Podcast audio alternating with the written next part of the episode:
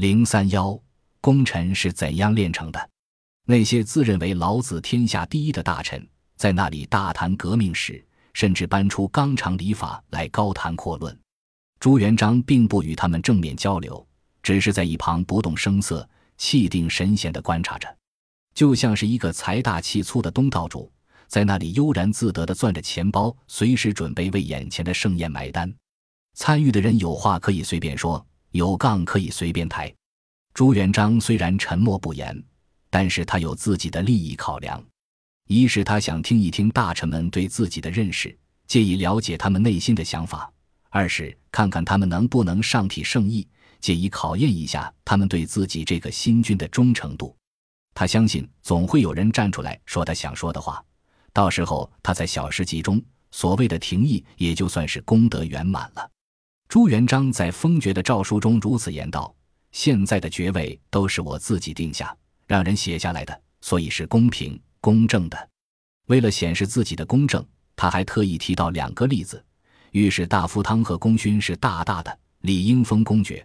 可是他喜欢喝酒滥杀，不有法度，所以只能封侯爵。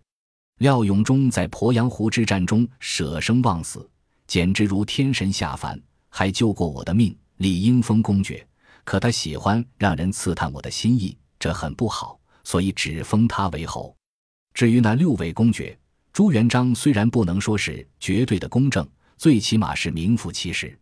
反对者说不出个所以然来，支持者皆大欢喜。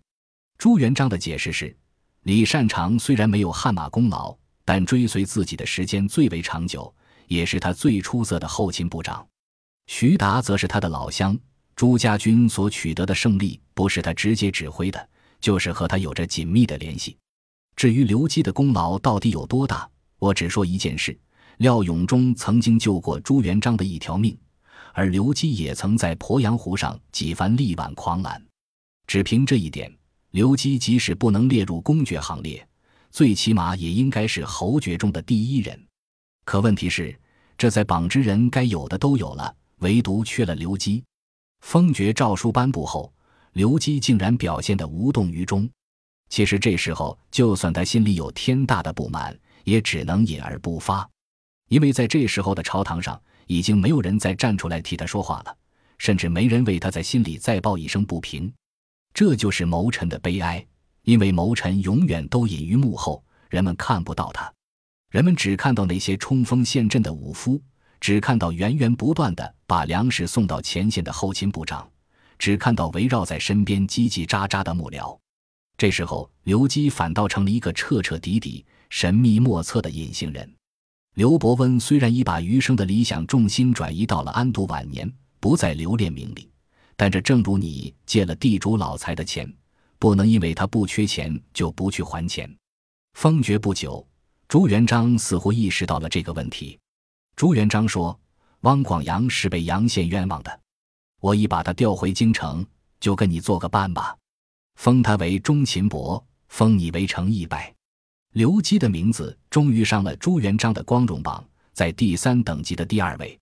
如果从光荣榜的后面数起，他就成了第一位。既然是做戏，那索性就一做到底。朱元璋又给刘基颁了诚意伯告，奉天承运皇帝制曰：自尔前资善大夫、御史中丞兼太子赞善大夫刘基。镇关王古俊杰之事，能使主于未发之先，愿效劳于多难之际，终于成功，可谓贤智者也。如诸葛亮、王莽，独能当之。朕提时将左，兵至瓜仓，耳机挺身来谒于金陵，归位人曰：“天星属雁，真可复也。愿为身试之。”朱元璋还是那副满不在乎的神情。在他看来，刘基当年是主动找上门来求富贵的。之所以选择朱元璋，是因为他脑袋上顶着佛祖才有的光环，是真命天子。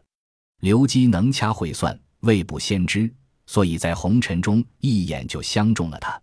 当然，朱元璋还算有良知，在这里说了几句真话。他说：“刘基是和诸葛亮、王莽、魏晋时期前秦重臣一样的大神级人物，在他的辅佐下，朱明王朝的百世基业才会尘埃落定。”不封爵位是说不过去的，所以就封他一个程义伯。虽然有了爵位，但刘基还是觉得自己的心里堵得慌。论功勋，他自认不比那些立于朝堂上的任何一个人低半级。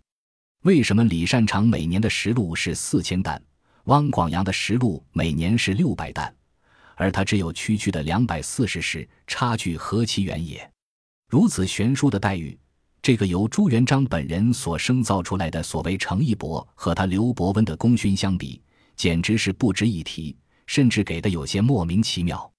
刘基的心里虽有不满，可在现实里却没有表现出不满和抱怨。当然，在这个时候，他也不敢有所表现。那天，刘基站在院子里，抬头望天，白云像好大一块棉花糖。他不由想起那张光荣榜。想到朱元璋那张阴鸷可怕的脸，嘴角不由得一抖，露出神秘的笑容。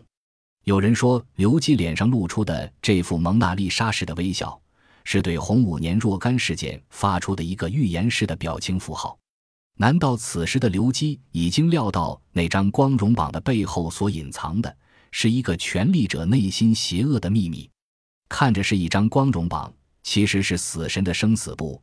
是朱元璋开列出来的一张黑名单。其实，对于分封，朱元璋在心中早就有了自己的一番考量。正因为如此，他从建立君臣尊卑秩序，防止左右上下纷争出发，按照每个人的功劳大小，将他们分为三六九等，依次封赏。封赏功臣向来都是一件决定政局走向的大事，处理不当，就有可能埋下一颗定时炸弹。引发各方斗争。在封赏之前，朱元璋就已经向那些大臣们反复做了强调：封谁、怎么封，都由他这个当皇帝的来定，绝对是公正无私，不存在厚此薄彼。有意见可以当面向他提，但是当他做了决定后，就不希望再听见其他不同的声音。按照朱元璋所说的公正无私，六公案地位高低依次为李善长。徐达、常遇春之子李文忠、冯胜、邓愈，伯为刘基、汪广洋两位文臣。这些封功的人，他们的功劳毋庸置疑。比如后来当丞相的李善长、大将军徐达、常胜将军常遇春，当然还有朱元璋的外甥李文忠、大将军冯胜和邓愈。这六个人各有优势，其中有五个人是武将。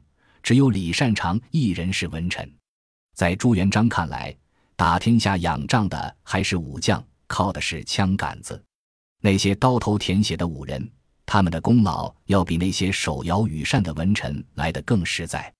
李善长是最早投奔朱元璋的人，鞍前马后这么多年，功劳非常人所及，所以朱元璋将其封为公。淮西集团诸将领都尊他为李先生。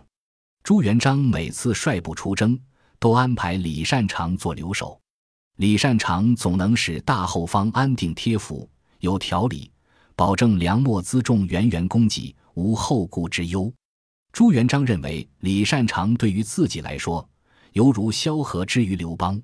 从至正二十四年起，朱元璋就任命李善长为第一丞相。洪武三年，朱元璋大封功臣。又授予其开国府运推承守正文臣，特进光禄大夫、太师、左柱国、中书左丞相，封韩国公。子孙世袭，给予铁券，免二死，子免一死。列开国功臣之首，除了李善长等六个公作为一个特殊的等级之外，二十八个侯全部都来自那些能征惯战的武将。也就是说，能够挤进公侯伯队伍的。需要满足一个基本条件：凡是封侯的都是武臣，带兵打仗的；凡是封伯的都是文臣。洪武三年的这次分封，朱元璋只封了两个伯，一个是刘基，另一个则是汪广洋，而这两个人都是文臣。朱元璋规定，凡爵妃社稷军功不得封，凡公后伯封拜，俱给铁券，根据勋臣爵位的高低。将他们的军功封爵与颁赐铁券完全结合于一体，铁券定为七个等级，同时又铸铁榜文，从法律上对铁券的免罪特权作出具体的限制。铁券是朱元璋赐予勋贵功臣免罪免死的一种凭证，因取坚久之意，乃以铁铸之。铁券可以传世，故亦称世券。铁券制是汉高祖刘邦首创，各个王朝对铁券制一直都没有形成严密的、规范化、程序化的典章制度，时用时废。在这里，朱元璋为了巩固自己的皇权，笼络这批功臣，将封爵与赐券进行二合一处理，因此铁券也就成了朱明王朝重要的典制。朱元璋和那些功臣们也都明白，免死金牌只是暂时的隆恩宠遇。刻上字的铁牌子真的能免死吗？当功臣们囚于剑车、押赴刑场时，这块免死铁牌又何曾起过丝毫作用？铁券并不是功臣的一道万能的护身符，它既以维护皇权利益而开启免罪功能，又同样以损害皇家利益而失去免罪功能。本集播放完毕，感谢您的收听。喜欢请订阅加关注，主页有更多精彩内容。